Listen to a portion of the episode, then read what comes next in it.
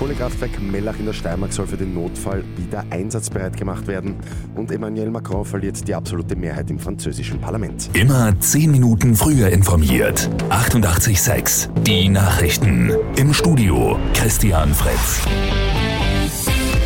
Das derzeit stillgelegte Fernheizkraftwerk Mellach in der Steiermark soll jetzt umgerüstet werden, nämlich dass dort im Notfall wieder aus Kohle, Strom und Wärme erzeugt werden können. Das hat Energieministerin Leonore Gewessler am Abend angekündigt. Zuvor hat es ein sogenanntes kleines Krisenkabinett gemeinsam mit Bundeskanzler Karl Nehammer und Wirtschaftsminister Kocher gegeben. Mit ExpertInnen haben sie über die Sicherung der Energieversorgung beraten. Frankreichs Präsident Emmanuel Macron hat bei der Parlamentswahl verloren.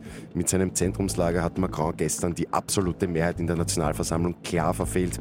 In der Endrunde sind die Liberalen nach dem vorläufigen Endergebnis auf nur mehr 245 der insgesamt 577 Sitze gekommen.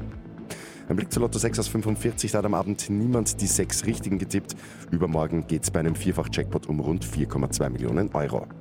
Und die Alexandri-Schwestern haben gestern österreichische Sportgeschichte geschrieben. Die gute Nachricht zum Schluss. Anna-Maria und Irini Alexandri haben bei der Schwimm-WM in Budapest sensationell Bronze geholt.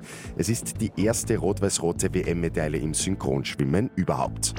Mit 886 immer 10 Minuten früher informiert. Weitere Infos jetzt auf Radio 886 AT.